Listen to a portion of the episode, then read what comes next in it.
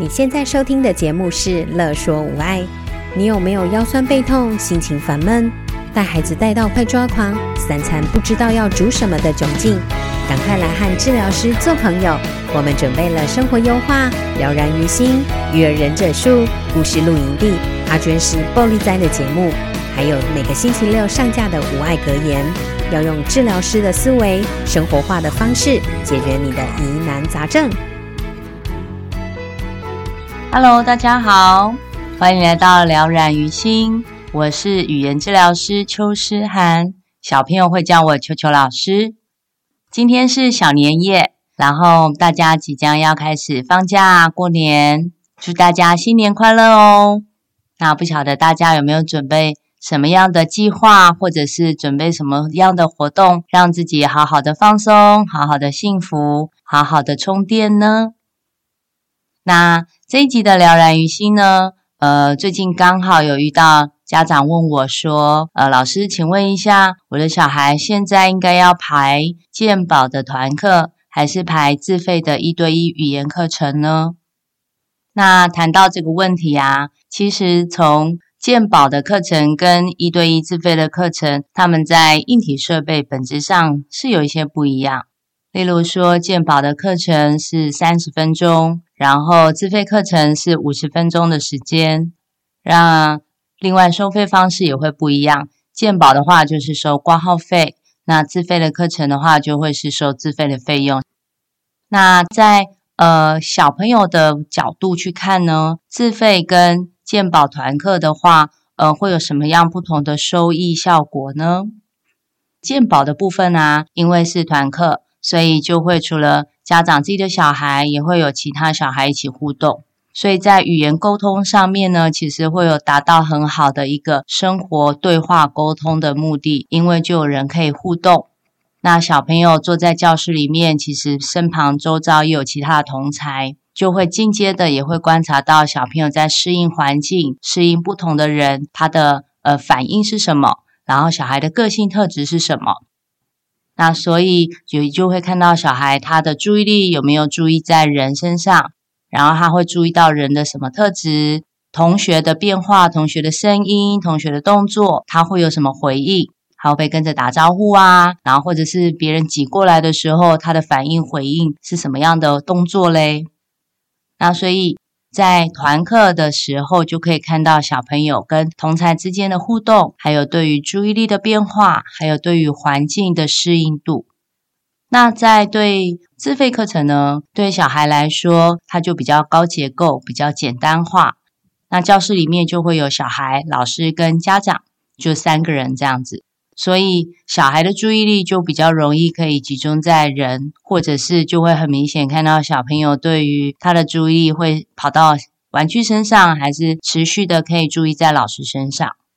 那在课程结构上面呢，其实在健保的课程里面就会比较很多的时候会带到呃人际关系的技巧的引导，因为就很生活化的引导，所以有小朋友对你做了什么事情，你要怎么回应他。然后课程轮流过程中，你要什么时候要等待，什么时候要回应？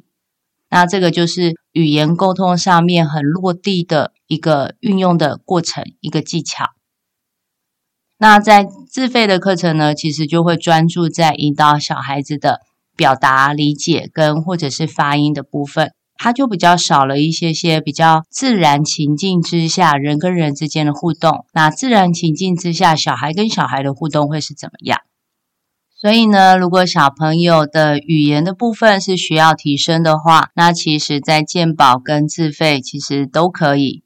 但是如果在发音的过程中，呃，会比较建议用自费的部分，因为它比较高结构，比较简单化，比较少了很多从同材讯息的一些流动互动，所以就可以比较专心在呃发音、语音上面的调整、聆听、诱发。这些说话的小技巧上面，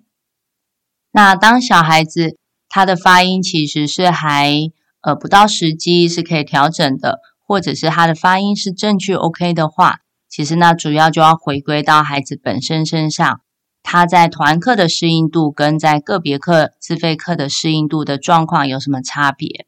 所以那我就会觉得想要回归到一个，就是呃，当要观察到这个孩子，他是不是一个，嗯，我会这样形容，他是不是一个有轴心的陀螺？那因为像在呃健保团课里面，小孩其实要观察到的讯息很多，还要进到教室里面，然后有不同的同学，也有老师。那同学有不同的动作变化、声音，老师有老师的需求要求，然后小孩本身他又看到很多的人、很多的玩具，所以同时间就会有大量的讯息进来。那他的感官知觉就会像陀螺一样，一下接收到视觉，一下接收到听觉，一下到一下接收到身体的触觉，所以呢，他就会像陀螺一样。一直要处理很多进来的讯息，也要处理很多这些讯息该如何回应，或者是要过滤、筛除等等的一些大脑的机制做法。所以呢，不管小朋友是选择健保的团课啊，还是自费课，其实很重要的就是小朋友是不是一个具备有轴心的陀螺。当他有轴心的话，他在对于面对这样子的人，或者是环境，或者是事物的时候，他会知道什么时候要适时的回应，什么时候要等待，什么时候要过滤掉这些不关他的讯息，然后他要不动的坐在他的位置上观察，持续保持观察。那这样子的状况之下，他这个陀螺就会转得很好。但是如果呢，孩子的轴心不够稳的时候，他不知道什么时候要出手，什么时候要等待，所以只要一个讯息进来，他就往那个讯息倒。只要另外一个讯息进来，他就往那个另外一个讯息走，那就会看到孩子的转法，可能就会东倒西歪，可能就会偏离他的轴心，然后就会倒得没有一个很规定的长轨中。所以啊，虽然呃在健保跟自费上面，他们各自有各自的优缺点，还有好处或者是比较薄弱的能薄弱的地方上面。但是主要问题也还是回到孩子的轴心有没有办法处理好、应对好那么多的讯息。在自费的部分会少了人际关系互动的引导，但是在健保团课的部分多了人际互动，多了各种很多样变化的讯息，其实对小朋友沟通是很落地、很生活化的。但是呢，孩子的内在他准备好了没？他的稳定度。他的观察度，他的呃控制度，他的冲动控制，他的耐心度，然后他准备好可以去把他的想法回应到外界的人事物讯息上了吗？他准备好可以踏出他的勇气，做出一些行为表示，不管是声音、手势还是仿说这些回应的沟通技巧了吗？所以对孩子来说，也要看他的内在准备好了没。然后他的各个不同的技巧，他准备好了没？所以就会回归到孩子身上，就是他是一个有轴心的陀螺的话，那他在于对人、对环境、对事物，主要这三个面向，他的应对方式，他准备好了没？所以他在接受呃鉴宝的团课，呃面对不同的讯息，他就可以很有条有理，可以。临危不乱，这样子很好的把生活中该有的讯息学习进来。那如果是在自费的部分的话，那也同样的是，他有准备好在这样子的课程，在这样的规范之下，然后控制好自己，坐在椅子上，然后聆听、观察、互动、模仿、调整这几个步骤的课程学习了吗？所以不管哪一个课程，其实都有它的。好或坏，其实就是要看小朋友此刻他需要的是什么，在他此刻现阶段需要的东西，给他需要的，他才有办法顺利的往下走，或者是往上跳一级。所以，不管是健保或自费，其实还要先回过头来看看小朋友现在的需要是什么，他的能力是什么，他准备好了什么，他还不足的是什么，然后这几个面向一起整合的去思考孩子的现阶段的需要。那就要回过头来啦，嗯、要怎么样带着孩子成为有轴心的陀螺？觉得这就要回归到孩子在出生之后，开始可以走、跑、跳的过程中，眼睛开始可以观察到人、事物、环境过程中，他是怎么样应对这些讯息。那就要回到在家庭中，大人给这些孩子什么样的模板，什么样的回应的学习方式，让孩子可以去做模仿。那孩子从跟着大人学习到的，跟人怎么相处互动，然后大人是怎么样应对环境的嘈杂、环境的声音，大人会怎么举动？那再来就是大人对于事物的解决方式。呃，步骤的排序方式是什么？那从这些过程中，孩子也会学习到他自己该学的技巧，然后把这些技巧运用到带到他的生活中。那所以其实，呃，我觉得带孩子啊，有一部电影叫做《高年级实习生》。那我觉得带小孩其实就是像带一个低年级实习生一样。那可以预想他什么都不会，但是也要预想，我就是要把他教会。所以就是带着他，先像带一个什么都不会的实习生一样，带着他观察，一边观察一边解说给他听，然后用他可以理解的词汇，然后可以懂得的简化的步骤程序，然后告诉他我们现在在做的事情是什么，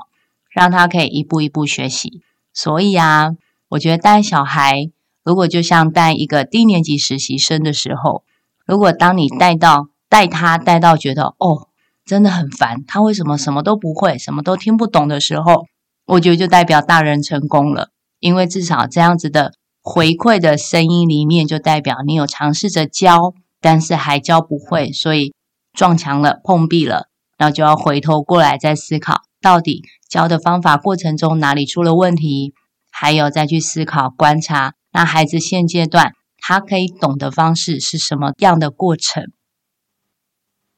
好，